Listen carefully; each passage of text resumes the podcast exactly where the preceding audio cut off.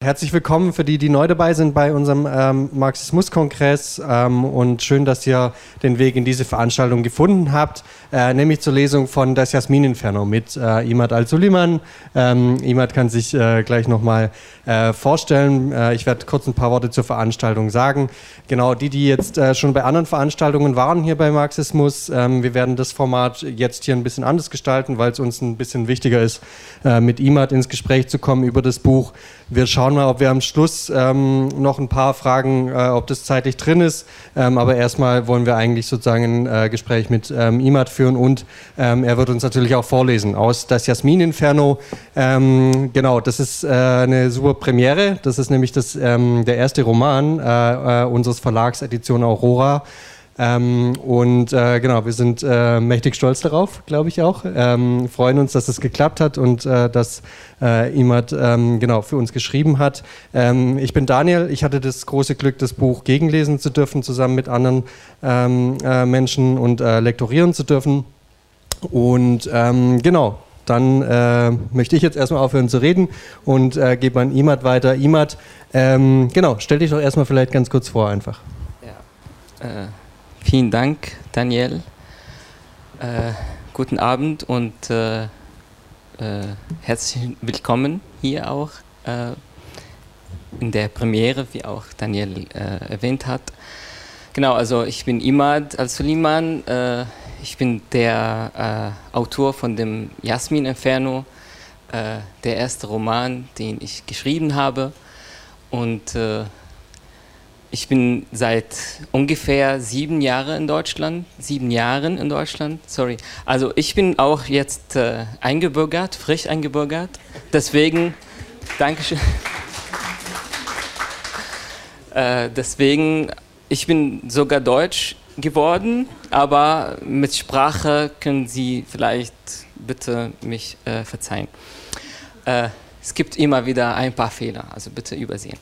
Äh, genau, und äh, ich studiere an der Humboldt-Universität äh, im Master äh, Sozialwissenschaften. Ich arbeite auch an der Humboldt-Universität und ja, also wegen äh, äh, des Krieges und äh, was in Syrien seit elf Jahren äh, passiert, bin ich auch geflüchtet, äh, leider. Äh, und ich bin, wie gesagt, seit sieben Jahren in Deutschland und ich wollte immer auch, also die Flucht, besonders auch die Fluchterfahrung niederschreiben und das habe ich auch schon gemacht. Und von dem werde ich jetzt auch äh, ein bisschen vorlesen.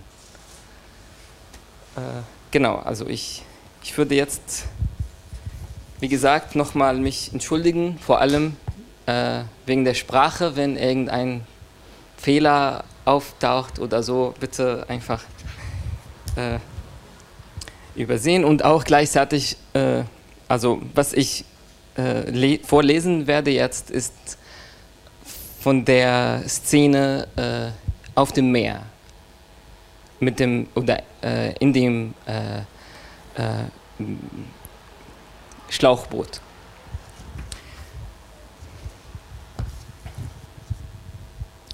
Wir waren Wanderer, verloren in einer endlosen Wasserwüste.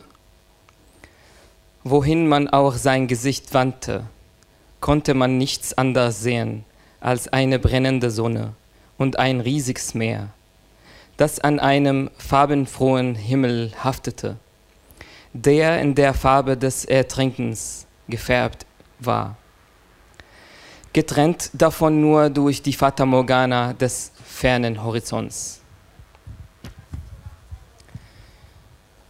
Dünen von über uns hereinbrechenden Wellen umlagerten uns Reihe um Reihe, wie Lanzen und Speere in den Händen von Kämpfern, die ihren letzten Todestanz für uns aufführten. Zeitweise zogen sie sich zurück, zeitweise kamen sie näher, als warteten sie darauf, zuzustoßen, ihren salzigen Tod in unserer Brust und Nacken und unsere erschöpften Herzen zu versenken. Verzweifelt schipperten wir in diesem Gummisarg im Meer herum. Das kreichende Heulen der Willen schmerzte in den Ohren, zusammen mit dem Klagen der Frauen, den Schreien der Kinder und dem Seufzen der Männer. Für eine Weile hätte man glauben können, dass sie einen makabern Musiktrack komponierten. Eine musikalische Klage über die Kadaver, die uns vorher, die uns vorausgegangen waren und das Kissen am Grunde dieses unbarmherzigen Meeres bildeten, aber uns auch vorher sagte, was unser Schicksal sein würde. Vielleicht sollten wir einfach jenen folgen, die uns vor, vorangegangen waren, die keinerlei Chance hatten, die kalte Umarmung im blassen Schoß des Todes zu vermeiden und ihren Herzschlag diesem unter diesem ungerechten Meer überlassen mussten. Es nahm sie gnädig in Empfang, ohne Wunden, ohne Blut vergießen, ohne ihr Fleisch zu zerfitzen. Mit einer Sanftmut grießen, sorry, mit einer Sanftmut, die keinerlei Hoffnung bietet. Böte es jedoch Hoffnung, so wäre das die Hoffnung eines Don Quixote, eines verzweifelten Kämpfers gegen Windmühlen.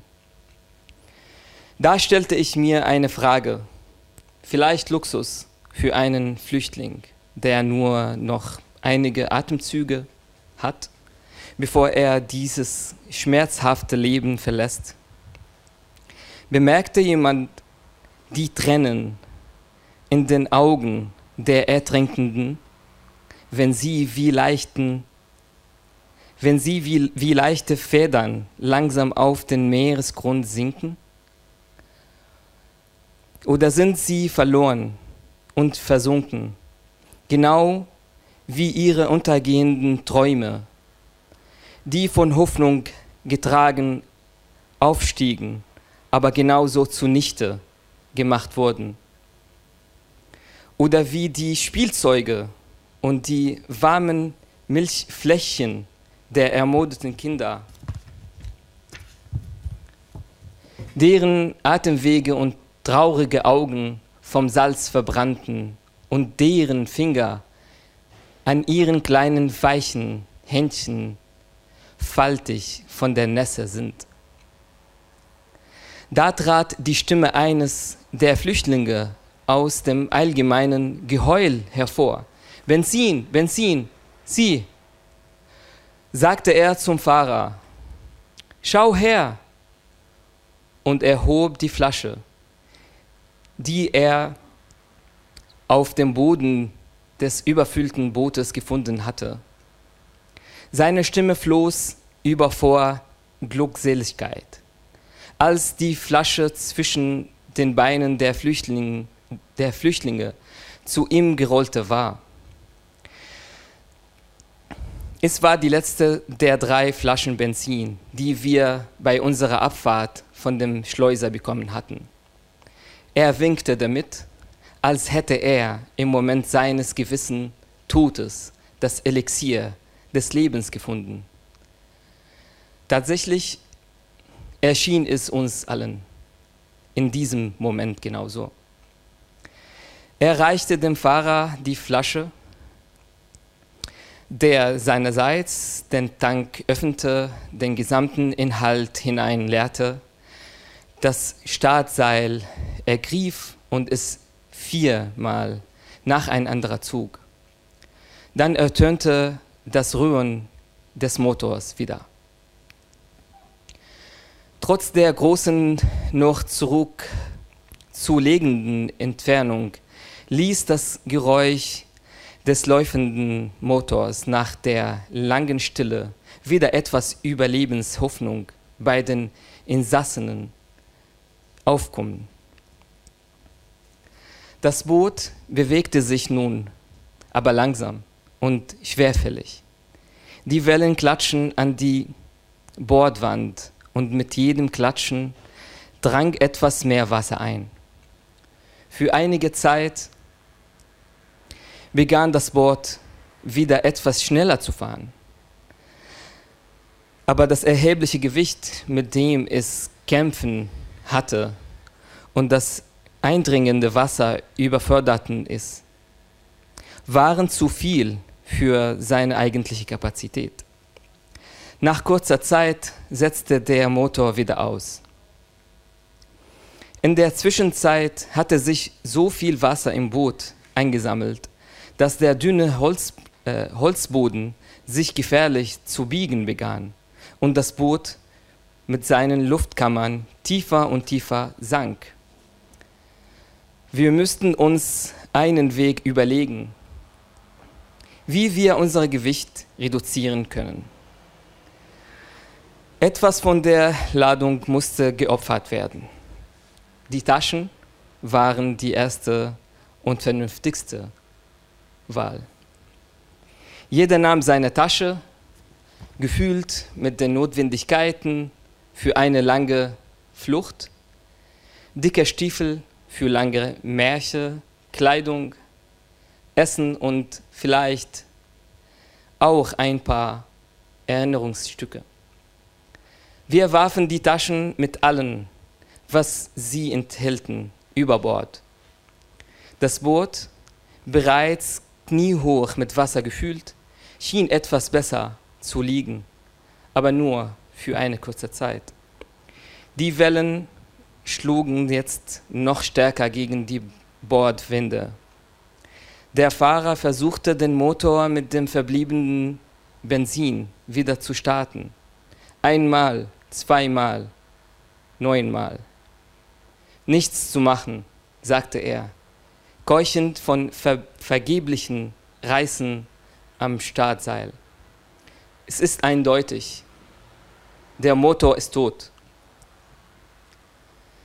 Das Wasser zog das Boot tiefer und tiefer, so wie unsere Seelen sich mit Müdigkeit, Verlassenheit und Verzweiflung fühlten.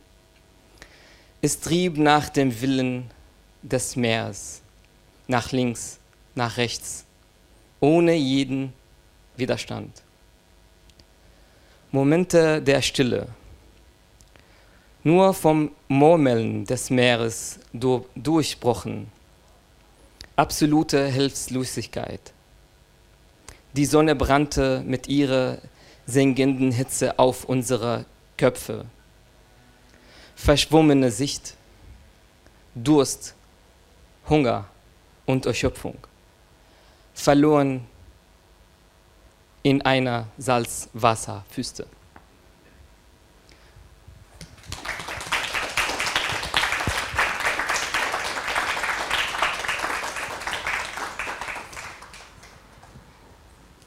Imad, äh, vielen, vielen Dank ähm, für diesen äh, Einblick in das Buch. Äh, vielleicht haben wir nachher nochmal die Möglichkeit, dass du uns ein paar Seiten ähm, vorliest. Genau, der Sommer der Migration äh, ist jetzt ähm, sieben Jahre her, 2015.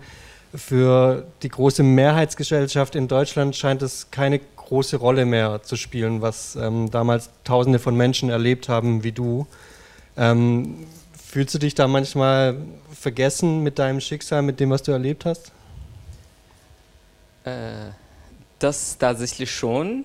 Äh, ich würde aber auch zu der Frage genau nochmal etwas sagen.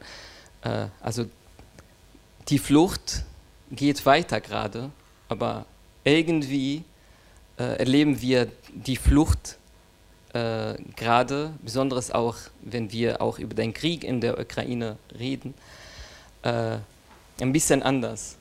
Deswegen vielleicht kommt auch diese Frage so vor, als ob diese Flucht ist nicht wie unsere Flucht war. Und es ist auch recht, also richtig und das stimmt schon. Äh, ja, das Thema ist schon auch äh, äh, aus den Schlagzeilen schon äh, längst weg. Und, äh, aber die Flucht wie gesagt, ist nicht eine Sache, die einmal passiert und dann ist das vorbei. Die Flucht hat auch äh, viel nach der Flucht, was mit der Flucht an sich auch zu tun hat. Was auch, äh, was ich auch äh, immer wieder äh, äh, mich frage tatsächlich, ist meine Flucht schon beendet, als ich nach Deutschland angekommen bin, oder bin ich immer noch auf der, auf der Flucht? Äh, manchmal kann ich das wirklich nie so ganz beantworten, weil äh, in vielen Hinsichten ist die Flucht äh, immer noch da und sehr äh, äh stark da, aber auch äh, in anderen Hinsichten ist man mehr oder weniger sicherer hier und auch äh, versucht man ein bisschen etwas zu schaffen, auch in dieser Gesellschaft integriert zu werden auch. Äh, daher würde ich sagen, mit Ja und Nein kann ich auch diese Frage beantworten. Wann war der Moment, wo für dich klar war, ähm, die Erfahrungen bis zu diesem Zeitpunkt möchte ich niederschreiben? Da möchte ich sozusagen was daraus machen. Was war so dieser, gab es da diesen einen Moment oder war das für dich immer klar, dass du das niederschreiben möchtest? Also mit Schreiben habe ich immer zu tun gehabt, etwas zu tun gehabt. Äh, aber mit dem Buch Besonderes, äh, ich kann sagen, ab Oktober, also mit einem Zeitpunkt quasi, Oktober 2015 habe ich angefangen mit dem Buch oder das Buch äh, zu schreiben. Äh, aus verschiedenen Gründen auch. Äh, vielleicht kann das auch sich ergänzen mit der Frage gerade, äh, warum hat das auch so vielleicht diesen Klang gemacht, dass ich das Buch äh, äh, schreiben wollte. Äh, also die Gründe sind richtig viele. Ich kann ein paar von denen erwähnen, vor allem, dass äh, die, also die Stimme dieser Menschen, die ertrinken oder ertrunken sind, ist verloren. Und äh, ich habe persönlich auch äh, Freunde verloren, die auch ertrunken sind. Und denen gegenüber äh, habe ich mich auch äh, sehr verpflichtet äh, äh, gefühlt, dass ich dafür etwas machen musste, vor allem auch, was ich machen kann und schreiben, ist das schon die Antwort. Und natürlich auch hier bin ich in Deutschland gerade und die Geschichte gehört, gehört auch mehr oder weniger zu Deutschland. Äh, deswegen wollte ich auch nicht nur diese, diesen Stage quasi äh, für die deutsche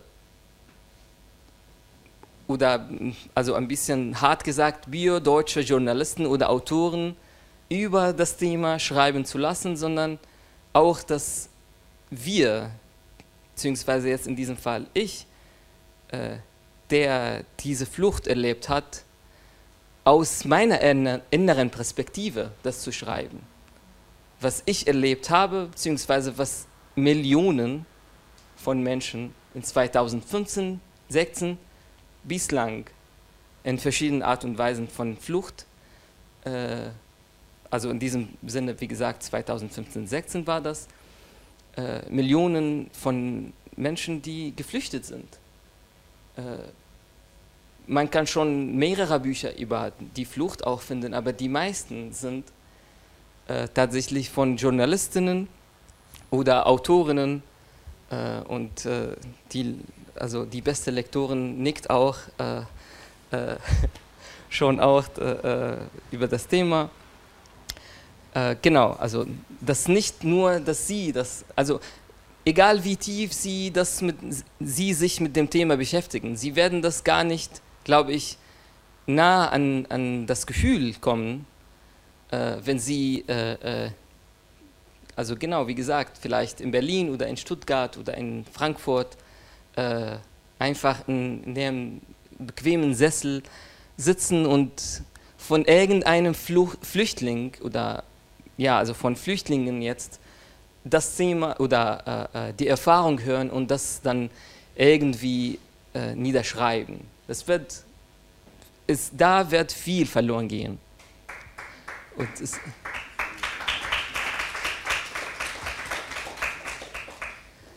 Dankeschön. Und äh, ja, das, das ist auch nochmal eine Verpflichtung, die ich auch äh, äh, so gesehen habe, auch de, dieser Gesellschaft gegenüber. Ihr seid, also die Deutsche, die viele Flüchtlinge schon aufgenommen haben äh, und für oder über das Thema müsst ihr mehr verstehen. Nicht nur die Reportage und auch die Dokumentarfilme, in denen auch so äh, Schlauchboote äh, mit äh, hunderten Menschen äh, äh, gefüllt sind, äh, von Punkt A bis Punkt B, eingekommen von der Türkei in, in, in, in Griechenland angekommen sind, beziehungsweise von Libyen in Italien oder wie auch immer, also die Fluchtwege nicht nur das, auch mit vielen Stereotypen oder mit vielen auch so einfach, okay, ah ja, die Flüchtlinge. Nee, jeder und jede, die in diesem Boot sind Menschen genau wie äh, du als Deutscher oder Franzose oder wie auch immer. Äh, sie haben auch ein Leben gehabt, äh, sie haben Familie, sie haben auch äh, Kinder, Mütter, die auch natürlich auch so viel an, an auch, es, wird auch, glaube ich, schon gut in, dem, in dem Buch zu lesen ist, sein. genau, also das ist auch ein großer Grund gewesen, warum ich auch das Buch geschrieben habe. und auch, es muss auch, das ist ein Teil äh, äh, der modernen Geschichte. Das muss auch irgendwie dokumentiert werden, nicht nur in Dokumentarfilmen. Literatur ist die richtige äh, oder das richtige Gedächtnis der Gedichte oder der Geschichte, wie ich das sehe. Also als Beispiel nur der Zweite Weltkrieg oder der Zweite Weltkrieg äh, ist seit 70 Jahren äh, oder ein bisschen mehr schon äh, äh, vorbei mit allen Elenden und was dabei passiert ist. Aber wir sehen fast jeden, jed, jedes Jahr Filme, Bücher und so viele äh, literar literarische Produkte, die immer wieder auch neu über die Geschichte erzählen. Äh, jetzt wie gesagt, das ist auch ein, also in Syrien, wie auch äh, UN äh, berichtet hat, äh, äh auch neulich jetzt mit, äh, mit der Ukraine leider, die sind gerade die großen Flüchtlingswellen nach dem, also seit dem Zweiten Weltkrieg. Das musste auch irgendwie ganz klar und in Details geschrieben werden und auch, äh, genau, also ich, ich wollte auch, wie gesagt, das Buch als ein Teil äh, des äh, äh oder der modernen Geschichte äh, lassen. Du hast äh, selber gesagt, du hast dich auch ähm, genau gegenüber deinen Freunden, auch die, die äh, verstorben sind, ähm, verpflichtet gefühlt, ähm, das zu schreiben. Ähm, kannst du ein bisschen sagen, wie viel ähm, von der Geschichte, die tatsächlich im Buch erzählt wird, ähm, die deine individuelle äh, eigene Erfahrung ist und wie viel sozusagen ein kollektives Gedächtnis ist? Äh, ich glaube, die sind beides zusammen. Also wenn ich sage jetzt, von, von dem Roman ist 80 Prozent was ich erlebt habe auf der Flucht. Was ich erlebt habe aber ist, was auch viele anderen in diesem Sinne auch erlebt haben. Deswegen hier können wir tatsächlich schon über die 80 Prozent äh, äh, also die zusammen äh, also ich kann das schon ganz klar sagen, also die 20 Prozent sind nur äh, etwas mit, der, äh, mit den Dialogen, die in dem Buch waren, also, das, also literarischer das zu machen.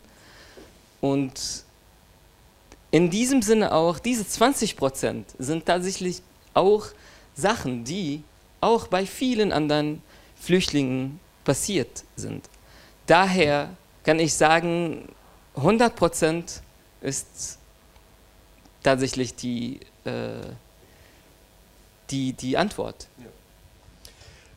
Ja. Ähm, was mich äh, sehr beeindruckt hat, waren trotz der vielen menschlichen Abgründe, die man so im Buch hat, also von den ähm, Soldaten des syrischen Regimes über die Schleuser in der Türkei, ähm, die griechische Küstenwache, die mehr oder weniger nichts tut, ähm, äh, und dem europäischen Grenzregime ähm, bei eurer ähm, anschließenden Flucht dann über Land.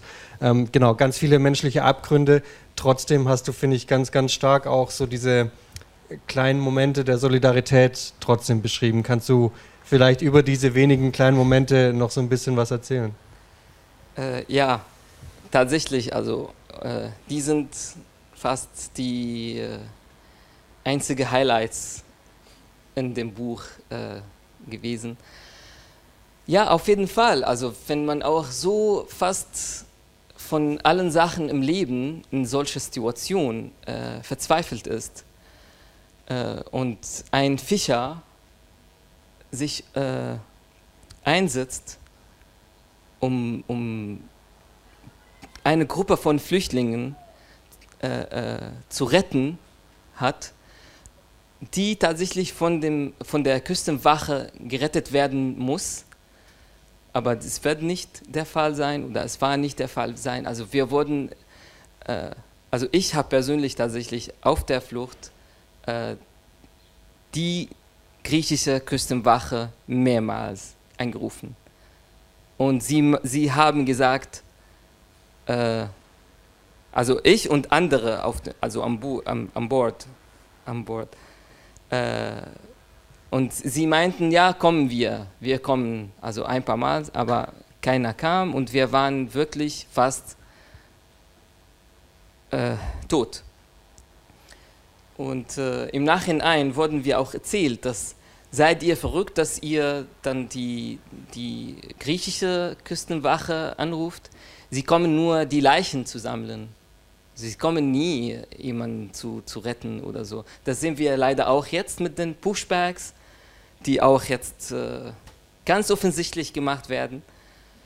Äh, und äh, ja, das, äh, das, das ist auch äh, jetzt ganz kurz mit dem Thema Flucht äh, von anderen Ländern. Wir sehen auch die Unterschiede wie die Unterschiede, die äh, in, in, der, in der europäischen Politik verankert ist, äh, wenn das, äh, äh also ich freue mich sehr für die äh, Flücht, äh, Flüchtlinge aus der Ukraine, dass sie tatsächlich das nicht so erleben müssen, in, auf der Flucht meine ich, nicht wie wir, dass sie sehr, sehr viel Unterstützung äh, bekommen. Ich, ich bin auch dabei, also ich, ich arbeite tatsächlich ehrenamtlich auch äh, schon äh, gerne mit dem Thema als äh, äh, äh, Dolmetscher und als ehrenamtlicher Dolmetscher. aber da, da sieht man dieser Kontrast. Aber zurück zu deiner, Stel zu deiner Frage, ja, also zum Beispiel, was wir tatsächlich ja, von, von dem Fischer äh, auf der griechischen Insel äh, äh, erlebt haben, wo wir auch fast total verlassen waren. Und äh, also mir fehlt gerade leider nicht, nichts mehr ein. Du hast auch schon gesagt, ähm, dass du äh, viel ähm, gearbeitet hast mit ähm, äh, Dialogen zwischen Figuren, um die politischen ähm, Hintergründe auch aufzuarbeiten im Buch. wie viel Rolle hat es auf der tatsächlichen Flucht gespielt? Also würdest du sagen, genau, es, ging, es geht natürlich vorrangig ums Überleben, ums irgendwie Ankommen. Aber ähm, äh, gab es oft diese ähm, Debatten, die du im Buch ähm, ähm, darstellst? Ging es oft um die Politik tatsächlich hinter der Flucht? Oh ja, ja, viel. Äh, also alle äh, äh Surerinnen, die also die, also diejenigen, die die Oppositionen äh, unterstützen, also die Rebellen unterstützen oder die auch das Regime unterstützen, müssten irgendwie auch fliehen. Äh, der Krieg lässt keinen Mensch in Syrien so in Ruhe. Äh, und die Flüchtlinge fliehen auch mit, äh, mit, äh, mit deren oder mit den Meinungen, die manchmal auch etwas, wie du auch schon gelesen hast, ein bisschen das Thema aus einer anderen Perspektive betrachten und mehr oder weniger Verschwörungstheorien auch reinschmeißen, äh, dass, keine Ahnung, dass das Regime äh, ein, ein Opfer gerade äh, äh von einem, keine Ahnung, äh, von, äh, von dem Westen. Und das Regime ist das Beste und gleichzeitig sehen wir, dass Genau, also die andere Seite erzählt auch viel. Ich meine, ich war auch aktiv in, im, im, äh, in der Zeit von dem Krieg äh, und davor auch in der politischen äh, Szene, also die kaum gab. Äh, deswegen kann ich sagen einfach, Syrien vor dem Krieg, das Regime an sich, war und ist immer noch, und noch jetzt ist das leider schlimmer geworden, wie das Regime in Nordkorea, was äh, Politik äh, angeht. Äh, also in, in, Wirtschaft und in anderen äh, Bereichen ist schon ein bisschen weicher, aber was Politik oder politische Meinung oder politische Freiheit angeht, äh, kann ich sogar auch das bestätigen, das ist noch schlimmer als das Regime in Nordkorea. Es, äh, es gab gar keine Möglichkeit, um irgendein Wort über Politik bzw. über das Regime, etwas gegen die äh, Passpartei zu sagen. Also die Möglichkeit gab also so gut wie null. Äh, ja, also diese Debatten sind tatsächlich schon auf dem Weg äh, mitgebracht quasi. Sie waren in Syrien und ich kann auch sagen, dass tatsächlich äh, viele behalten auch die äh, äh, Haltung von dem Krieg und von der Revolution und auch von dem Regime oder gegen das Regime, auch hier. Äh, das ist ein Teil, glaube ich, auch des Krieges. Und äh, ja, leider anscheinend wird das auch äh, äh, weitergehen. Wir, wir reden natürlich auch jetzt hier äh, mit mehr Meinungsfreiheit über unsere äh, Meinungen, äh, die zum Beispiel Oppositionen oder die gegen das Regime sind und nicht die Extremisten unterstützen können einfach hier sagen, dass, guck mal, das Regime ist äh, nicht gut, also um kein anderes Wort zu benutzen. Äh, und die anderen können auch andere Argumente stellen. Manchmal eskaliert das, ich habe das auch schon erlebt, wie wir auch das also in, in diesen ja. den Dialogen äh, erleben, aber auch äh, wird vielleicht ein bisschen etwas geändert durch diese Meinungsfreiheit, die hier zum Glück gibt. Und äh, ja, also in diesem Sinne diese Debatten bleiben auch äh, präsent und äh, bleiben auch weiterhin leider als ein Teil des Krieges, auch in, in den Fluchtländern quasi. Das ist eine äh, gute Überleitung auch zu meiner nächsten Frage. Ich hätte dich tatsächlich auch noch mal ein bisschen nach der syrischen Revolution ähm, befragt. Ähm, genau, eines der vielen Ereignisse innerhalb des arabischen Frühlings. Ähm, genau, du hast selber schon gesagt, es sieht noch viel, viel düsterer ähm, aus äh, als am äh, Beginn. Kannst du noch mal ein bisschen ins Detail gehen über die Situation vor Ort. Ähm, was weißt du von Freunden und Familien, die, ähm, äh, äh, die noch dort sind, auch wenn es wahrscheinlich nicht so viele sind? Ähm, oder ich weiß es ehrlich gesagt gar nicht so genau. Ähm, genau, was kannst du so ein bisschen über die Situation vor Ort ähm, uns äh, noch erzählen und über die Repression durch das äh, weiter anhaltende Repression durch das Assad-Regime, äh, über die russische Bombardierung und so weiter und so fort? Ja, äh, ja, leider sind sie auch nicht viel. Und äh, der Kontakt, äh, also dorthin, oder genau, also mit,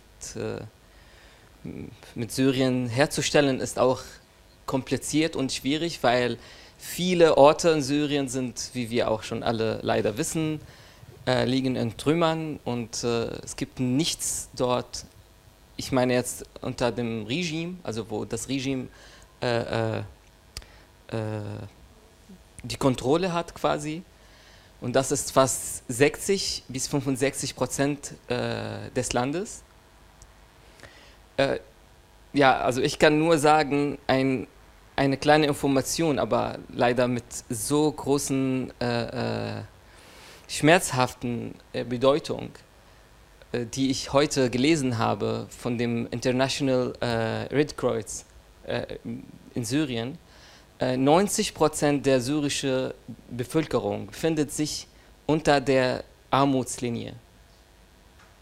Dass sie, äh, also sie wissen nicht, ob sie das nächste Mahlzeit kriegen können oder nicht.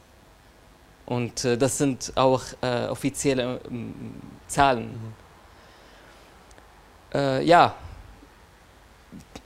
alles ist sehr, sehr nicht optimistisch, leider.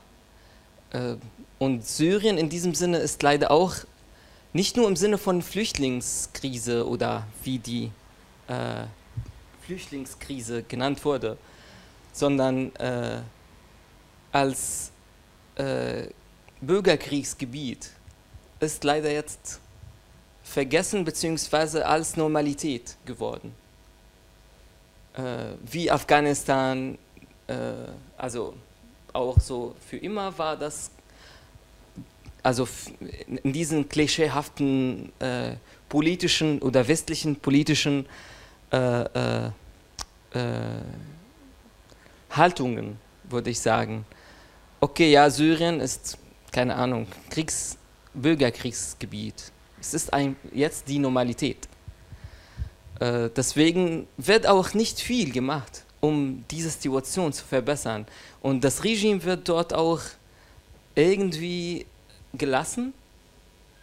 Das, das Regime, okay, hat sich äh, äh, irgendwie mit, mit, I, mit IS äh, verglichen und sich so vorgestellt, dass äh, das Regime das einzige oder die einzige Möglichkeit, was gegen äh, IS quasi in Syrien als äh, politische, stabile Regierung äh, zu sein. Oder es hat sich so verkauft, natürlich auch durch Unterstützung von Russland und auch dahinter China und davor Iran, also von dem Iran.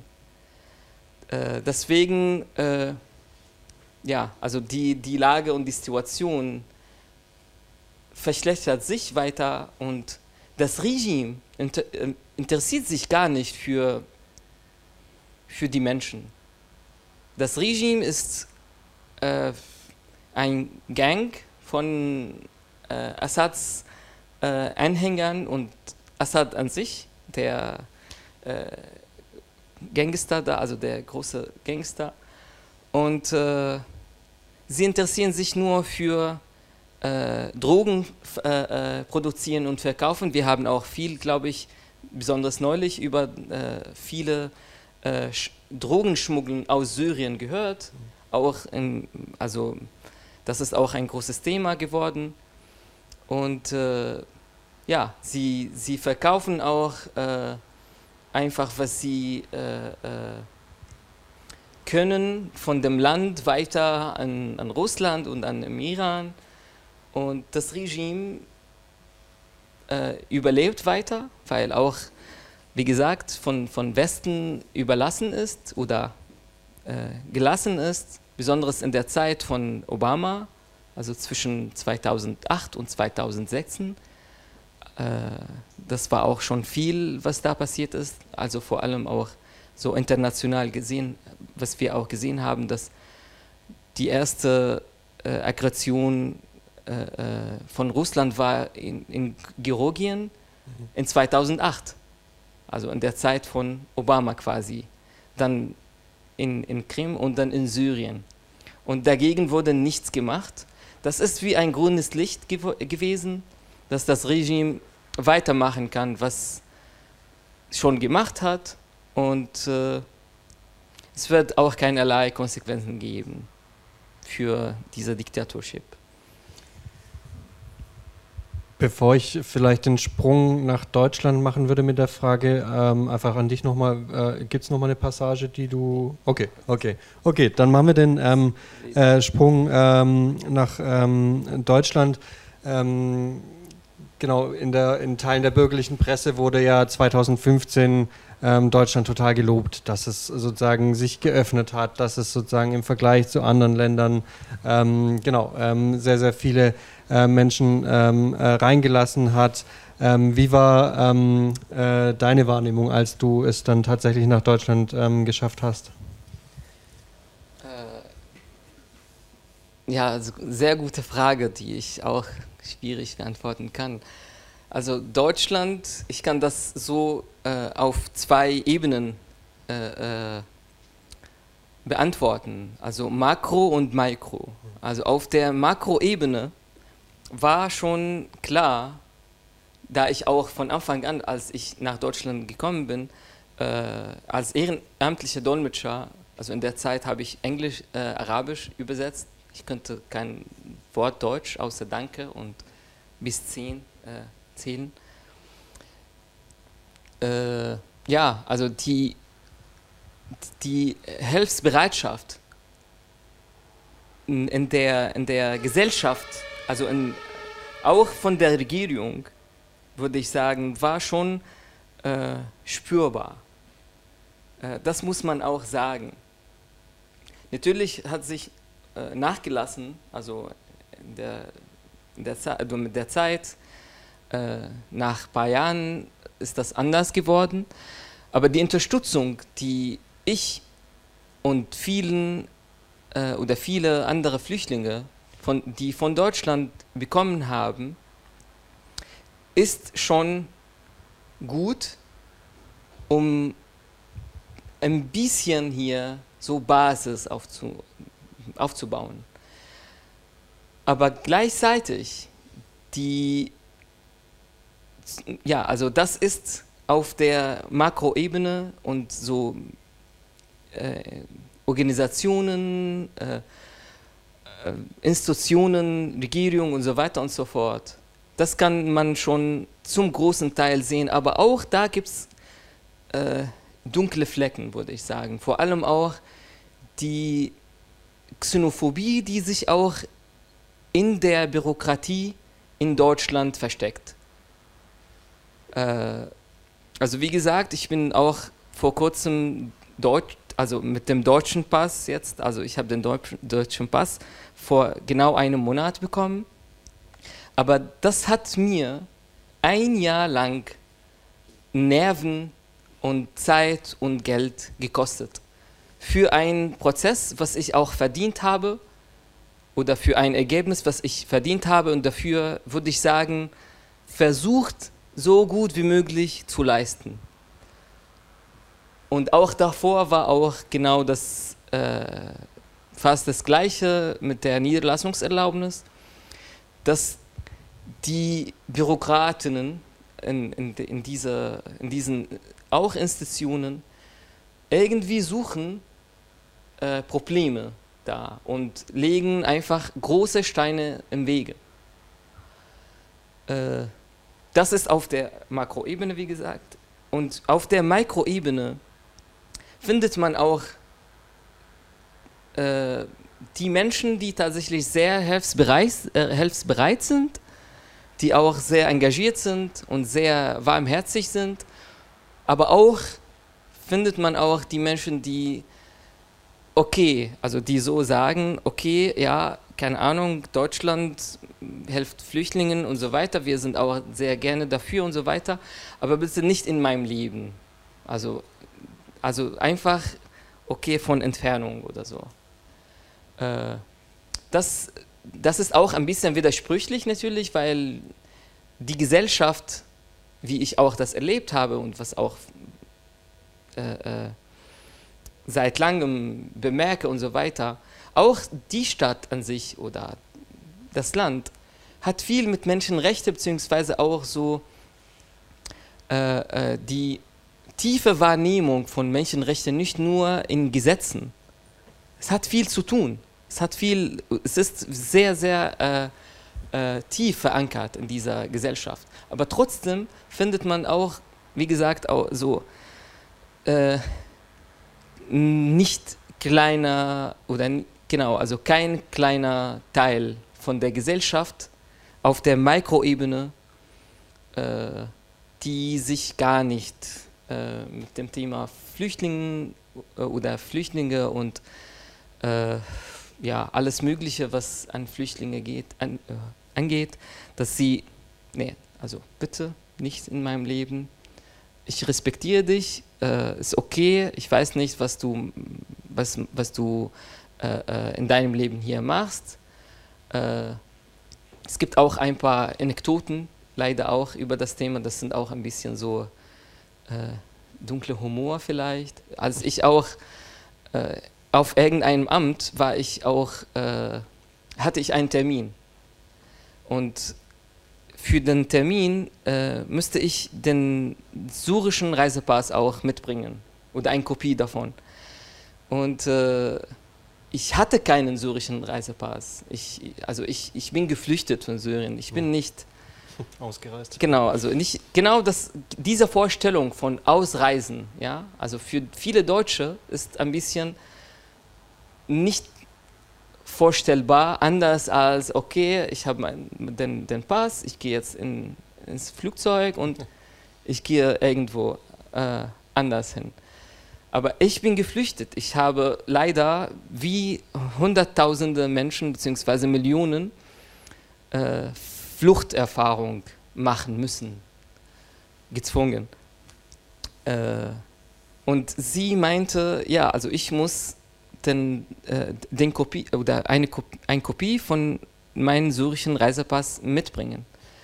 Und also sie hat mir das schriftlich mehrmals geschickt und dann bin ich hingegangen zu dem Termin, aber ich hatte keine äh, äh, Kopie mitgebracht äh, oder mitgebracht oder keine Kopie mitgebracht und äh, ich hatte alle anderen Dokumente äh, von der Uni, von vielen anderen Sachen, die auch meine Identität klären können äh, mitgenommen, aber den hatte ich nicht. Und sie meinte, äh, ja, wo ist denn der Reisepass? Wo ist die Kopie, die wir auch äh, eingefordert haben? Ich habe ihr gesagt, Entschuldigung, aber ich habe keinen äh, syrischen Reisepass. Ich, also ich habe keinen syrischen Reisepass. Und sie meinte, wie, warum? Also ich habe das, ich verstehe das nicht. Wie sind Sie denn eingereist? Also das, das war die, also genau, also ich könnte viele, wirklich vielen Fragen beantworten, weil ich auch leider antrainiert bin, also mit, auf vielen Ämtern und so weiter. Aber diese Frage war diese Schockfrage, was, okay, ich bin eingereist, aber nicht also ich habe so tatsächlich angefangen mit den Händen so, also nicht, ich bin nicht eingereist, sondern ich bin eingereist. Aber ja, also die Bedeutung ist irgendwie anders. Also ich bin als Flüchtling eingereist, nicht als Tourist oder äh, Nordamerikaner oder wie auch immer, also nach Deutschland gekommen. Deswegen könnte sie das sich gar nicht vorstellen. Und auch zurück zu der ersten, allerersten Frage, warum? Also das ist auch gut vielleicht, wenn nicht nur die Menschen, die sich auch für das Thema interessieren, äh, äh, das Buch zu lesen oder lesen zu können, sondern auch die, ich weiß nicht, ob das auch teilweise in, in Bildungssystem integriert werden soll. Hm. Dass Menschen, die vielleicht wie äh, diese Person, die da auf dem Amt war und mich gefragt hat, wie ich eingereist bin, sie hat vielleicht ein bisschen mehr äh, Verständnis von, wie ich eingereist bin und wenn, ich, wenn ein anderer Flüchtling, der auch bei ihr äh, sein sollte, äh, nicht sich auch nochmal, also diesen, diesen Schock äh, runterschlucken muss und erleben muss. Und sie das auch mehr vielleicht äh, äh, wissen. Du warst ja recht, sag ich mal, gnädig mit, ähm, ich nenne es jetzt mal Flüchtlingsgegnern in Deutschland. Wir hatten ja 2015 auch schon davor, aber dann 2015 in Deutschland auch ähm, den krassen Aufstieg von äh, der AfD und sozusagen dem organisierten Rassismus ähm, in Deutschland. Ähm, genau, ich warte kurz. Ähm, wie, wie, ähm, genau, wie groß war sozusagen ähm, der Schock, die Erfahrung, das zu machen. Man hat diese ganze Tortur hinter sich, man kommt in äh, Deutschland an und dann gibt es wirklich Leute, die auch noch gegen einen organisiert auf die Straße gehen. Ja, also ich habe das tatsächlich schon von ganz Anfang an, äh, also als äh, Demonstration und so weiter, in dem Erstaufnahmeeinrichtung erlebt. Also die erste Pegida und auch äh, RFDlerinnen, äh, die gegen das Flüchtlingscamp in Elwangen, also in Baden-Württemberg, ja. äh, äh ich habe das erlebt. 2015 im äh, September, glaube ich, war das. Oder so August, September. Ja, also die gibt es leider. Äh, und vielleicht nicht wenig, wie gesagt. In einem demokratischen Land äh, kann man das auch nachvollziehen, dass äh, Meinungsfreiheit äh, so äh, garantiert ist. Ich finde es aber manchmal tatsächlich,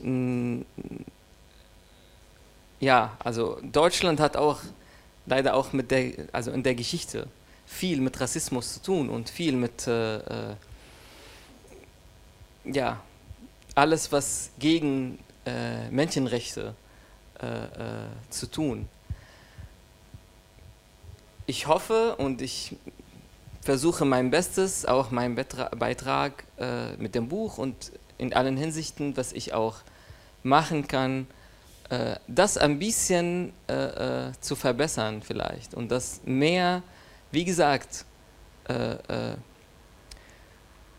sichtbar zu machen, dass die, diese Menschen einfach dumm sind. Also so, Entschuldigung, aber manchmal kann man die rassistischen Menschen nicht anders als dumm äh, äh, beschreiben.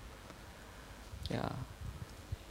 Bevor ich ähm, noch ein paar Sachen zu deiner literarischen und persönlichen Zukunft ähm, fragen würde, ähm, vielleicht noch ähm, äh, eine Frage. Wir sind ja hier genau bei einem großen linken Kongress mit Marxismus.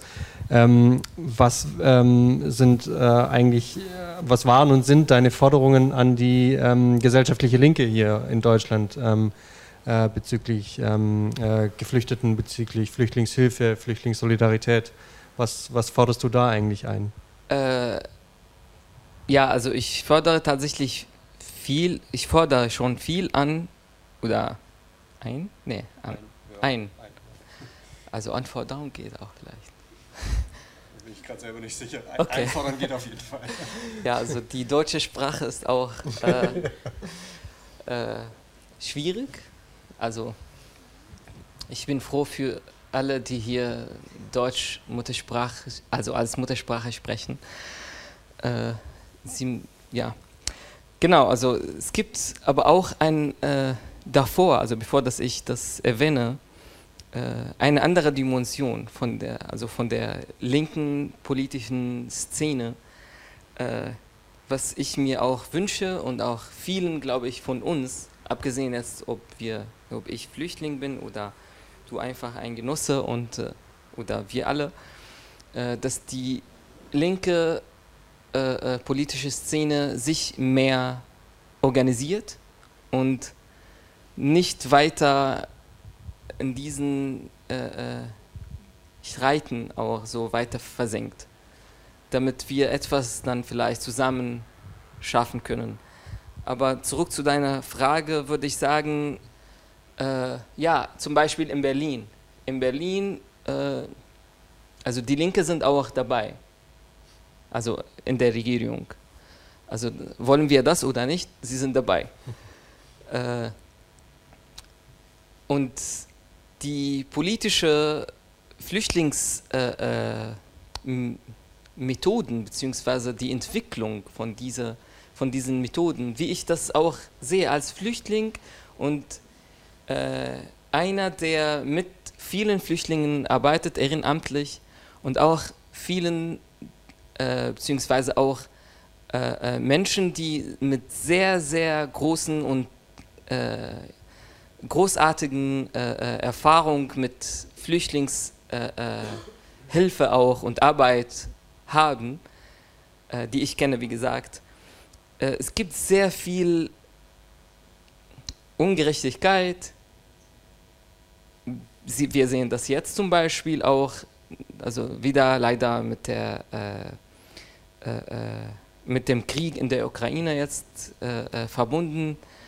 Äh, wir haben auch vor, vor einiger Zeit gehört, dass ein paar Flüchtlingscamps in Berlin und auch in anderen Bundesländern in Deutschland gelehrt wurden mhm. von den Flüchtlingen, die schon da waren, also die Syrerinnen und auch aus dem Irak, aus verschiedenen Ländern, aus Afghanistan und so weiter und so fort, um die ukrainische Flüchtlinge aufzunehmen. Äh, und äh, viele von diesen Menschen sind nicht nur Flüchtlinge, sondern auch äh, schwer verletzte Menschen. Also wirklich haben sie äh, äh, schwierige gesundheitliche Situationen. Aber trotzdem wird das auch irgendwie ignoriert. Und äh, besser gesagt auch vielleicht gar nicht betrachtet. Und gleichzeitig, ja, also es gibt viel Ignorant, immer noch. Und also wirklich viel, was auch Flüchtlingshilfe angeht, besonders von der oder aus der politischen äh, äh, Perspektive, auch von den Linken. Natürlich gibt es auch was Gutes, aber es ist noch nicht genug. Und äh, was ich erwarte und auch wie gesagt, äh, äh, versuche meinen Beitrag auch dazu zu leisten, ist das zu verbessern und auch auf der äh, äh, Mikroebene zu gehen und das wirklich besser äh, äh, organisiert zu haben und menschlicher organisiert zu haben. Und ja, das, das hoffe ich auch und fordere ich ein. Ich glaube ja, das Jasmin-Inferno ist ein sehr, sehr ähm, wichtiger Teil davon, auch wenn es nicht ähm, äh, alles sein kann, natürlich. Ähm, genau, ich habe das Gefühl, das starke Gefühl, dass du noch sehr, sehr viele Geschichten zu erzählen hast. Wird es vielleicht auch noch mehr Bücher geben? Also, ja, du hast das sehr, sehr guten äh, äh, äh Einblick, glaube ich, in mir jetzt gehabt. Äh, auf jeden Fall habe ich auch äh, schon was vor zu schreiben. Ich habe schon auch, also nach dem Jasmin Inferno, äh, einige Bücherprojekte zu schreiben und weiterzumachen. Und äh, das wird auf jeden Fall auch weitergehen mit Schreiben. Ich äh, denke, ich spreche für uns alle, dass wir uns darauf ähm, sehr freuen. Ähm, genau, vielleicht noch ganz äh, zum Schluss, ähm, wie sieht, abgesehen vom Schreiben, äh, wie siehst du deine persönliche äh, Zukunft in den nächsten Jahren, ähm, auch hier in Deutschland? Ja, also als, äh, als Deutscher mit, äh, Flücht, mit Fluchtshintergrund, also zu nicht äh, gemeint, also ich würde gerne tatsächlich natürlich auch vor allem äh, äh, mein Studium, mein Master in Sozialwissenschaften äh, abschließen. Äh, das dauert ein bisschen nur noch. Äh, äh, und also in Politik gibt es auch so viele Lücken in Deutschland. Vielleicht, und das hoffe ich auch, und ich versuche, dass äh, äh, in der politischen Szene auch einzutreten. Eine Stimme auch für mich, für Flüchtlinge, für auch Menschenrechte, für Deutsche äh, auch dabei zu sein. Aber auch aus meiner und unserer äh, Perspektive, die auch sehr schwierig für äh, politische ähm, oder für, für Politik in Deutschland gesehen zu, äh, zu werden, also von der politischen äh, äh Perspektive, also von der sehr deutschen äh, äh, politischen Perspektive gesehen zu werden. und ja, vielleicht kann ich auch etwas Richtung Entwicklung und Änderung bringen. Ich hoffe, ich schaffe das auch irgendwann bald äh, in die Politik. Äh, als politischer Berater in, in vielen äh, Hinsichten über äh, viele Krisen in, im Nahosten und auch in Europa gerade, aber auch als Politiker etwas, genau, also dabei zu sein. Wir sind gespannt. Vielen, vielen Dank, äh, Imad. Ähm, ich glaube, das hat einen dicken Applaus äh, schon mal verdient.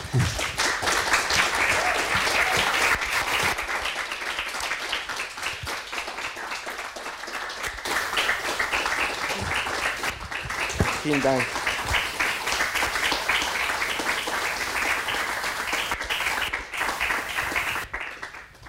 Wir haben noch ein ganz bisschen, äh, ein paar äh, Minütchen Zeit. Zum einen äh, möchte ich erstmal darauf aufmerksam machen, genau, wir haben hier ein paar ähm, Exemplare auch davon, das Jasmin Inferno, für die, die es äh, genau noch nicht gelesen haben, die es ähm, kaufen möchten, könnt es direkt im Anschluss tun, weil unser Büchertisch unten schon äh, zu hat. Oder ihr könnt es natürlich auch morgen kaufen oder natürlich auch ähm, online bestellen. Es ist übrigens schon die ähm, zweite Auflage. Ähm, also es äh, ging sehr, sehr schnell und äh, sehr, sehr ähm, gut auch weg. Sogar äh, schon einige von Freunden haben sich äh, auch gemeldet, dass von der ersten Auflage ihre Bücher noch nicht bekommen haben. Oh.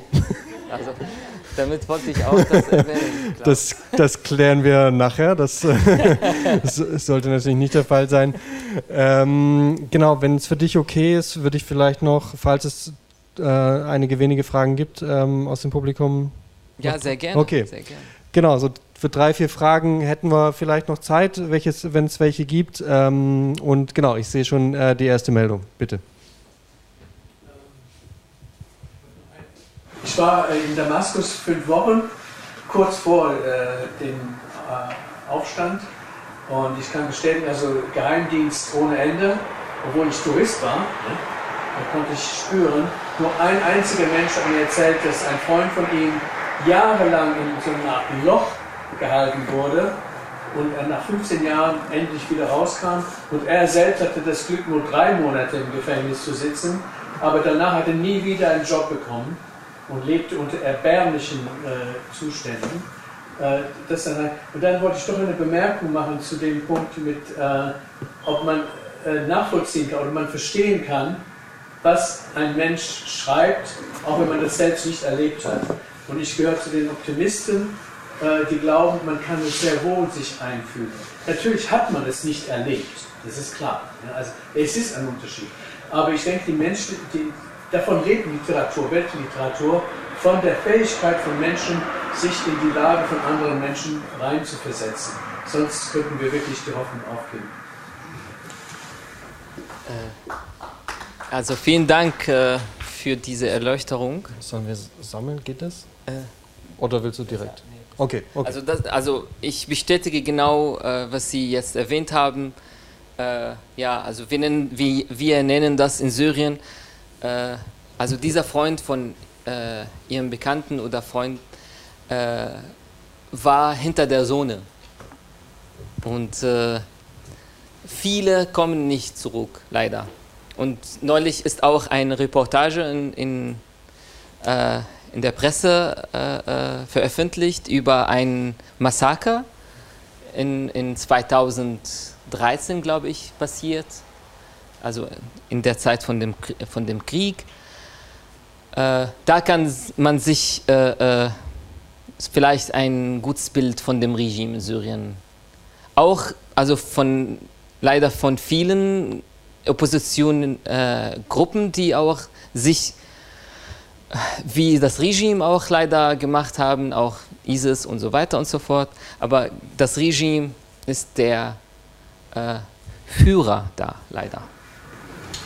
Dann hinten rechts. Ähm, also erstmal schönen Dank für das Buch. Also ich glaube, dass sowas, also persönliche Erfahrungen wirklich also, äh, fast durch nicht zu ersetzen sind. Ähm, ich erlaube mir jetzt trotzdem mal eine kritische Frage. Äh, du hattest äh, unter anderem äh, gesagt, dass also 90 Prozent der Menschen in Syrien unter der Armutsgrenze leben.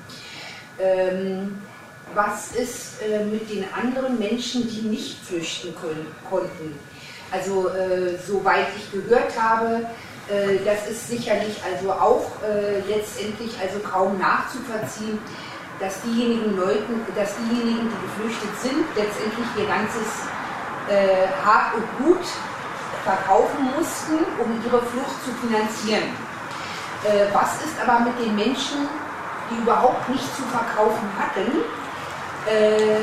Also ich vermute mal, die müssen jetzt in Syrien ausharren.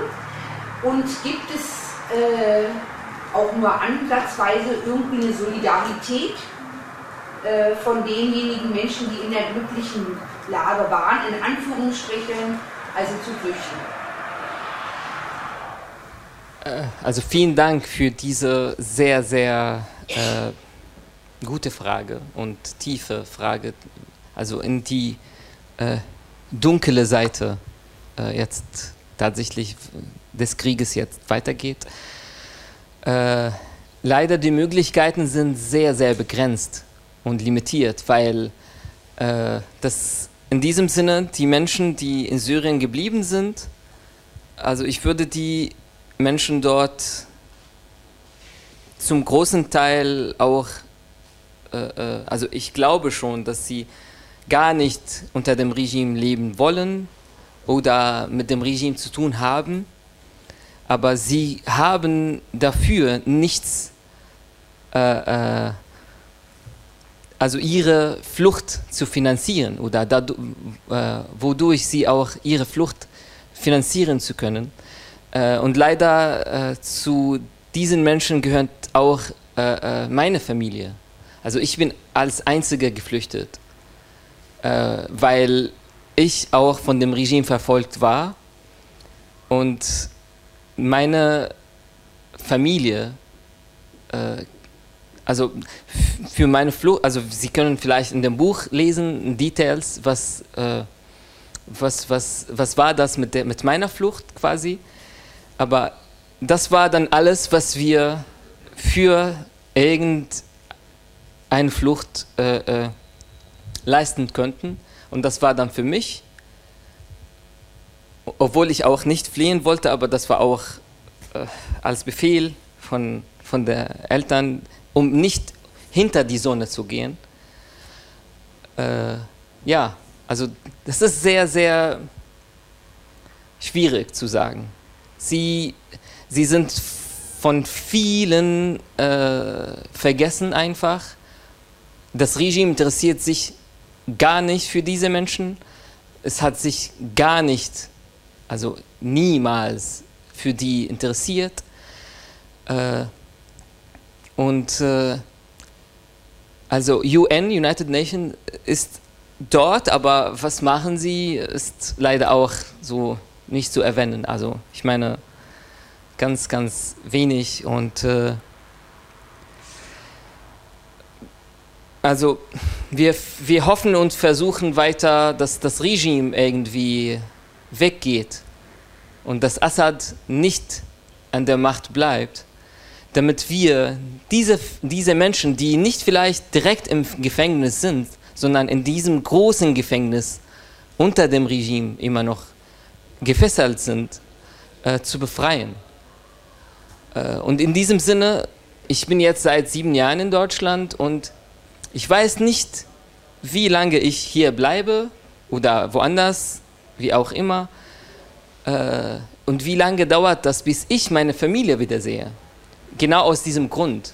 Also, dass sie das nicht leisten können. Ich kann das ein bisschen jetzt leisten, aber sie können auch gar nicht woanders hingehen. Die Surerinnen, die in Syrien sind, sind mittlerweile seit 2014, 15 ungefähr äh, äh, tatsächlich mit gar keiner Möglichkeit außerhalb Syriens zu gehen, nicht mal nach Libanon. Nach Libanon braucht man richtig ein Visum zu beantragen. Und äh, ja, es ist, es ist schwierig. Aber wir versuchen, ehrlich gesagt, auch unter uns ein paar Menschen, also wie ich auch das jetzt sagen kann, irgendwie über so äh, sieben Bergen, wie die Deutschen auch sagen, dass irgendeine Unterstützung für die Menschen dort auch zu, zu machen und zu sammeln und zu liefern, wenn das geht. Aber es bleibt sehr, sehr schwierig leider. Okay, ich würde noch drei Fragen machen, sonst wird es, glaube ich, zeitlich eng. Ich habe nicht so eine richtige Frage. Also ich, das eine, was mich beeindruckt, dass du die ganze Zeit lächelst und ich frage mich, wie viel Kraft dich das kostet. Äh, über das Leid. Und du bist da sehr diplomatisch und erzählst irgendwie über die Rolle der Menschenrechte in Deutschland. Ich, ich sage das mal direkt, ich glaube, dass wir einen ganz tief eingegrabenen Rassismus haben in Deutschland. Und ich erlebe das bei jeder Familienzusammenführung irgendwie, die ich versuche mit zu organisieren. Es ist sehr leidvoll, es ist furchtbar, es ist zutiefst rassistisch, die Briefe, die die deutsche Botschaft an die Familien dort schreibt, wie die dreijährigen Kindern erklären, dass ihre Eltern eigentlich nicht verheiratet seien und sie keinen Vater haben, weil sie zu jung geheiratet haben und sowas. Das schreiben die dreijährigen Kindern auf Deutsch auf zwei Seiten. Ähm, das andere, was ich aber eigentlich sagen wollte, ist, was ich von der Linken mir gewünscht hätte, nämlich die Syrer nicht nur als Menschen mit Fluchterfahrung wahrzunehmen, und das ist das, worüber die Linke nie hinausgekommen ist, muss ich sagen, und leider auch ein großer Teil der revolutionären Linken nicht, sondern die Syrer Viele Syrer haben revolutionäre Erfahrungen, die haben jahrelang, nicht Jahrzehnte, aber jahrelang Städte, ein ziviles Leben aufrechterhalten unter Kriegszuständen. Und das ist hier nie wahrgenommen worden. Ich, hab, ich, auch, auch, ich finde, ich wünsche, würde mir das wünschen, dass auf diesem Kongress mal ein Referat darüber stattfindet. Wie organisiert man Gesundheitswesen, Schulwesen, äh, Überleben, Ernährung und alles sowas in einer Großstadt, die bombardiert wird, also die in Trümmern liegt, eine wirkliche revolutionäre Erfahrung. Und das fehlt mir bei der Linken. Und ich mache mich auch echt wütend, auch seitdem das äh, stattfindet, mindestens seit 2015. Also vielen Dank für, für, also für Ihre, vielen Dank für Ihre äh, Achtsamkeit. Also erstmal auch für, was Sie jetzt erwähnt haben von der politischen Szene. Äh, auch, also von meinen Lächeln vielleicht. Also ich, ich versuche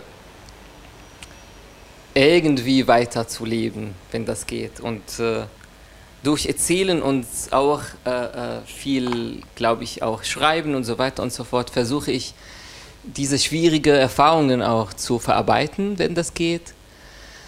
Äh, ja, also ich bin auch äh, äh, ein optimistischer Mensch, wenn ich auch das so sagen kann, obwohl es auch schwierig ist, das zu sagen. Äh, und ja, deswegen muss das Leben weitergehen, aber verbessert. Und ja, ich wünsche mir genau auch, was Sie jetzt erwähnt haben, äh, auf der äh, äh menschlichen Ebene von den Linken, äh, äh, ich meine als politische Szene und auch von Politik allgemein in Deutschland und auch im Westen, das so wahrgenommen zu werden, das ist nicht nur, okay, ah, okay, der, Flucht, äh, der Flüchtling, okay, der, keine Ahnung, der ist, äh, oder die, die Surerinnen, die auch, äh, ja, also viel geschafft haben, viel Erfahrung gehabt haben im Sinne von äh, Aktivismus, auch in Syrien und also ich habe viel erlebt auch, oder miterlebt auch, kann ich auch sagen, äh, die hier auch äh, nicht einfach ignoriert werden bzw. vergessen werden, sondern auch so unterstützt werden und äh, äh ihre Stimme auch mh, mm, vor allem in Bildung und auch in Politik gehört äh, äh, zu haben.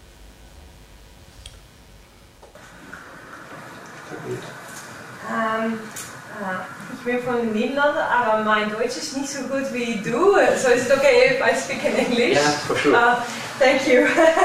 I'm really glad. Um, uh, thank you for writing the book and thank you for describing the uh, or reading from it. I found it very gripping.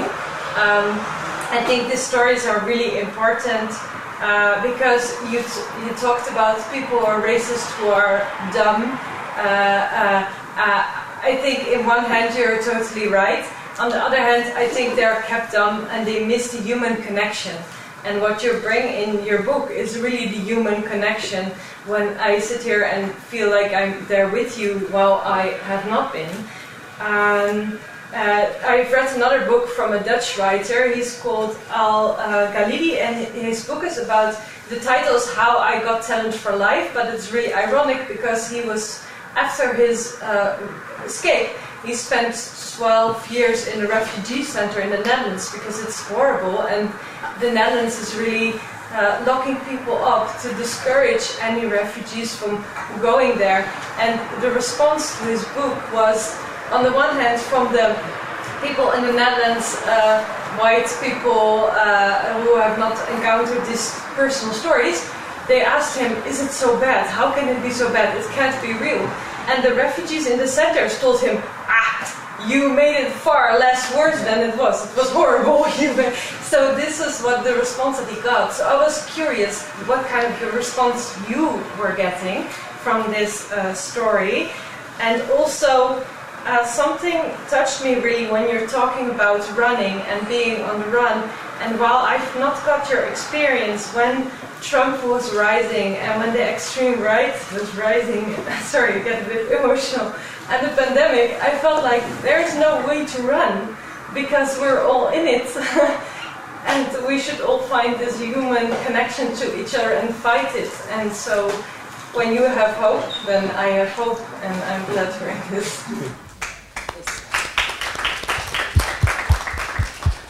Yeah, thank you very much for your uh, comment and for uh, the question.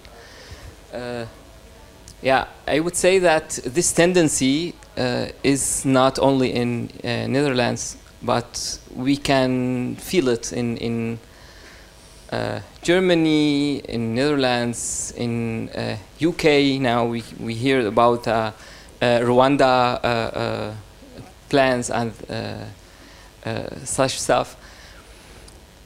Yeah, I think uh, that guy tried maybe to uh, to process uh, these experiences through uh, uh, humor somehow, which is also uh, more or less a way to process it. I would love to read his book and maybe get more more experienced uh, about what it means to be a refugee uh, before the Syrian uh, uh war, which uh, changed the whole uh, refuge scene in the in the world and specifically in, in Europe, because yeah, uh, it's it's very uh, uh, complicated to understand. Even so, I am a refugee also. So I, uh, yeah, I totally uh, uh, agree with what you, uh, you mentioned about the experience and uh, about maybe my my contribution through the book here now. Yeah, it is it is kind of difficult to to say something different than or more than. Uh, we must have hope, and hope must uh, be the last which dies. So, uh, yeah, it is not the end, and uh, we must uh, try our best to, to change somehow what we can and not to be satisfied in this what we have done yet, but we still have very long way to go.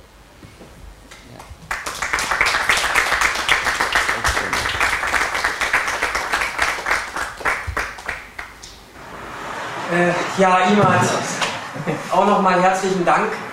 Ähm, ich war ja so ein bisschen beteiligt an der Entstehung des Buches und ich wollte noch mal eine ganz kurze Sache sagen, nämlich ähm, über das Cover. Ich weiß nicht, ob ihr das noch mal sagen wolltet oder ob du noch mal was Kannst du gerne sagen. Ähm, und zwar das Cover, ähm, das äh, Bild äh, stammt äh, von einer Fotografin, Marili Strux, die ich in Griechenland kennengelernt habe und die äh, in der dortigen, also sie kommt aus Hamburg, ist Journalistin und Fotografin und ist äh, da in Hamburg auch sehr viel fotografisch unterwegs gewesen in der Aufzeichnung von Protesten und ist deswegen ähm, auch immer wieder mit der Polizei in Berührung gekommen und hat äh, quasi zehn Jahre gegen den Verfassungsschutz gekämpft. Also sowas immer so zu dem Hintergrund. Ähm, klar, es gibt Repressionen in, in, Syrien, aber wir haben auch hier einen Polizeiapparat und sie ist gleichzeitig sehr aktiv in der Flüchtlingshilfe und war auch äh, lange Zeit in Mytilini und in Lesbos und hat da äh, Flüchtlingshilfe geleistet, in dem Sinne, dass Menschen, die da ankommen, ähm, einfach auch äh, rechtlich beraten werden auf der Insel durch, durch NGOs von unten organisiert. Und äh, in dem Zusammenhang ähm, hat sie dieses Foto gemacht, äh, und zwar von einer Stelle da auf dieser Insel in Lesbos, äh, wo äh, tatsächlich auch ein Schlauchboot angekommen ist, äh, total kaputt. Also das, was du gesagt hast, dass das äh, so gesunken ist und so halb gesunken ist, das ist da auch passiert. Und die äh, Flücht Geflüchteten mussten sozusagen Leute über Wasser lassen, ähm, um, ähm, um das Boot sozusagen zu retten, um die Kinder zu retten.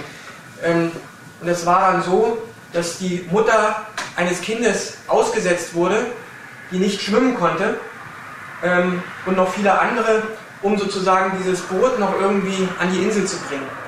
Ähm, und äh, das Boot hat es dann geschafft, ähm, aber von der Mutter war dann nichts mehr äh, zu hören erstmal.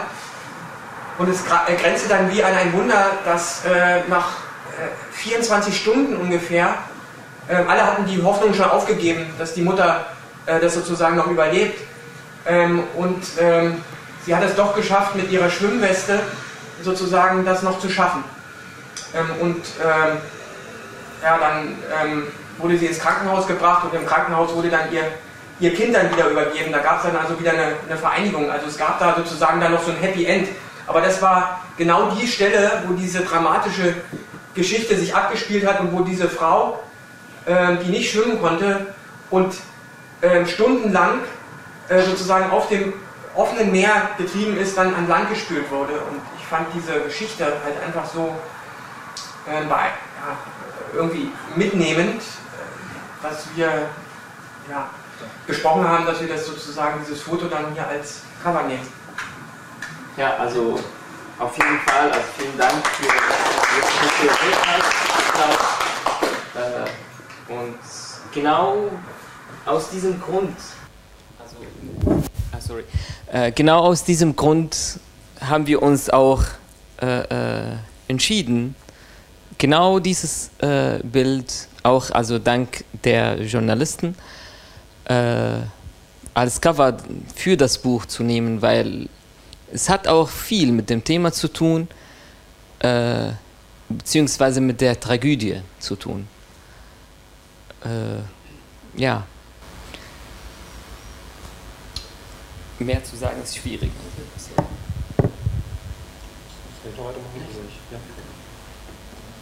Meine Frage ist nur super, super klein. Deine nächsten Bücher willst du auf Arabisch oder auf Deutsch schreiben? Äh, Also, weil übersetzt ich-. Also wird das Buch noch übersetzt auf Arabisch, dass deine Familie es vielleicht lesen kann? Also das Buch ist schon auf Arabisch geschrieben und auch, also ich habe das Buch Arabisch und Englisch geschrieben und aus dem Englischen, wie es auch in dem Buch steht, äh, aus dem englischen Manuskript äh, ist das Buch übersetzt, aber genau, die Übersetzerin ist eine Freundin von mir, sie ist auch selbst Autorin. Äh, wir haben das Buch quasi, also sie ist Deutsche, sie hat das, wie gesagt, aus dem englischen Manuskript mit ein bisschen meiner Hilfe äh, ein, einig, oder ein, ein paar Stellen äh, äh, übersetzt. Äh, ja, also für die nächsten Bücher, ich glaube, ich werde auf jeden Fall äh, versuchen, auf Deutsch direkt zu schreiben. Ich versuche schon. Äh, meistens scheitert das, aber ich versuche weiter. Äh, aber Arabisch ist und bleibt meine allererste Muttersprache. Und Arabisch ist eine Sprache, über die also Goethe auch gesagt, etwas gesagt hat. Übrigens, er hat auch versucht, Arabisch zu, zu lernen, mit äh, Persisch, glaube ich, auch und so weiter. Und Goethe hat auch einmal gesagt, dass die arabische Sprache ist äh, die tiefste Sprache, wenn man die Seele äh, mit Wörtern ausdrücken möchte. Äh, aus diesem Grund würde ich sagen, äh, ja, ich unterschreibe, was Goethe gesagt hat.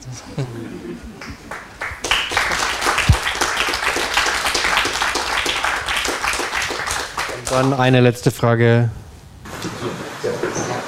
Ja, äh,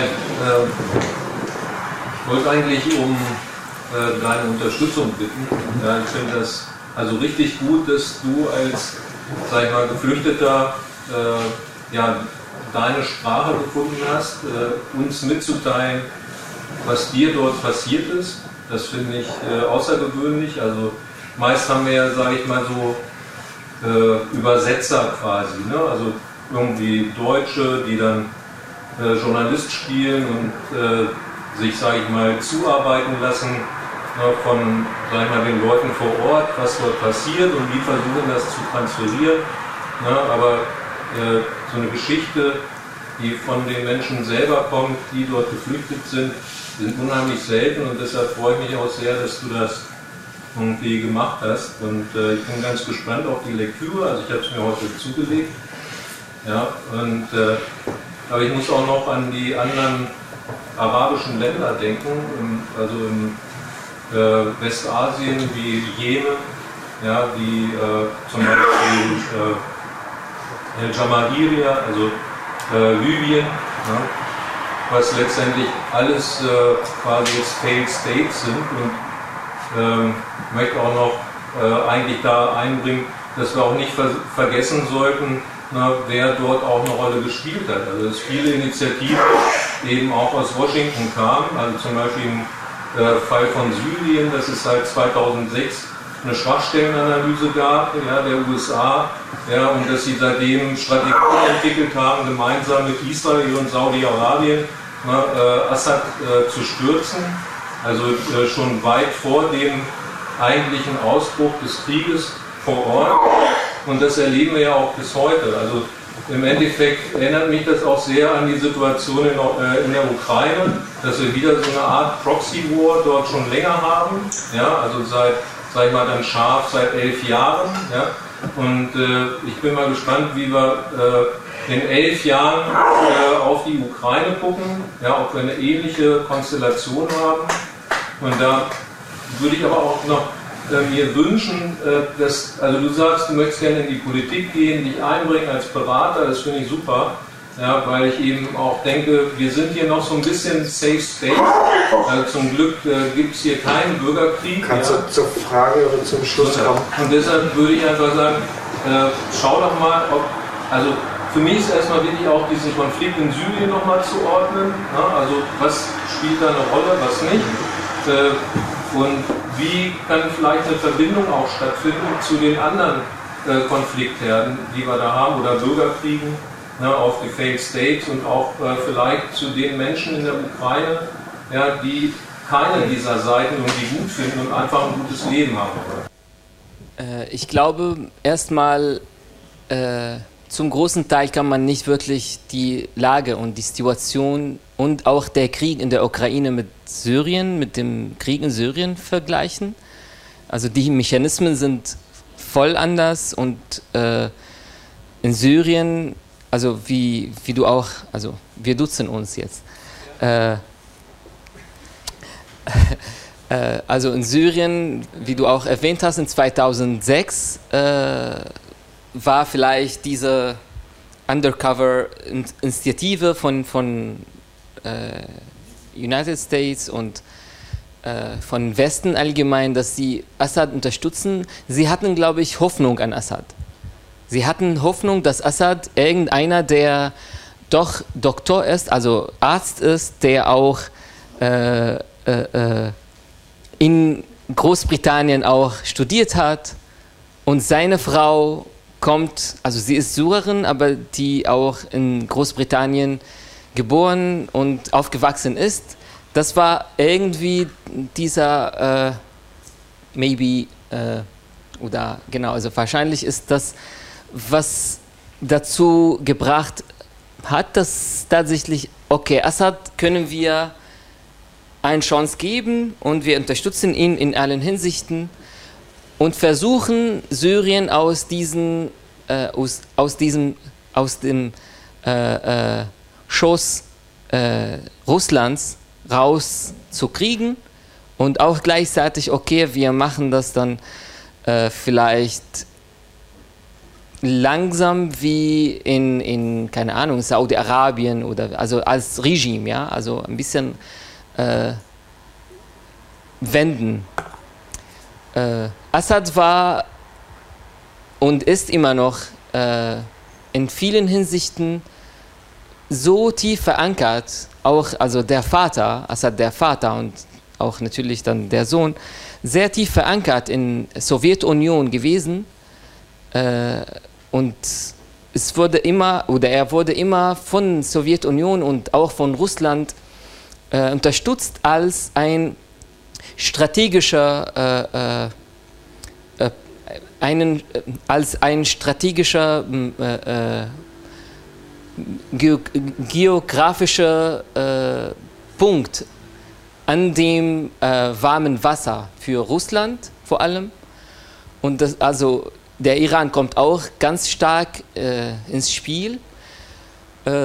Saudi-Arabien, die Türkei, also Europa hat leider meiner, meiner Sicht nach äh, nicht so viel äh, Strategien in Politik, äh, ist einfach lost. Äh, und äh, wie, wie, wie wir auch zum großen Teil auch wissen, dass äh, Europa oder EU und NATO, also NATO, nicht NATO, der Supermarkt, ist, der NATO ist auch äh, sehr, äh, äh, also von, von äh, Amerika orientiert. Und Amerika, und das ist auch nochmal meine Perspektive und meine äh, äh, Meinung nach, ist so viel groß eingeschätzt im Sinne von Strategien und keine Ahnung, dass die CIA wissen alles und so weiter und so fort. Und wir haben ganz neulich, also das ist nur vor ein paar Monaten nicht in der Ukraine, sondern in Afghanistan gesehen, wie sie tatsächlich total lost sind. Und sie wissen auch fast null von was da passiert. Äh, ich denke, Syrien in diesen elf Jahren Krieg äh, ist nicht viel anders als in, in Afghanistan gewesen. Sie waren 20 Jahre vor Ort, also on the ground. Und sie waren in zwei Wochen von Taliban besiegt, irgendwie. Äh, ja, also das ist ein großes Thema. Wir können das vielleicht nicht so jetzt äh, also weiter vertiefen, aber ich glaube einfach, dass viel äh, Wissenmangel äh, in der Politik und auch äh, äh, in Strategien in Europa gibt und vor allem in Amerika. Das war's.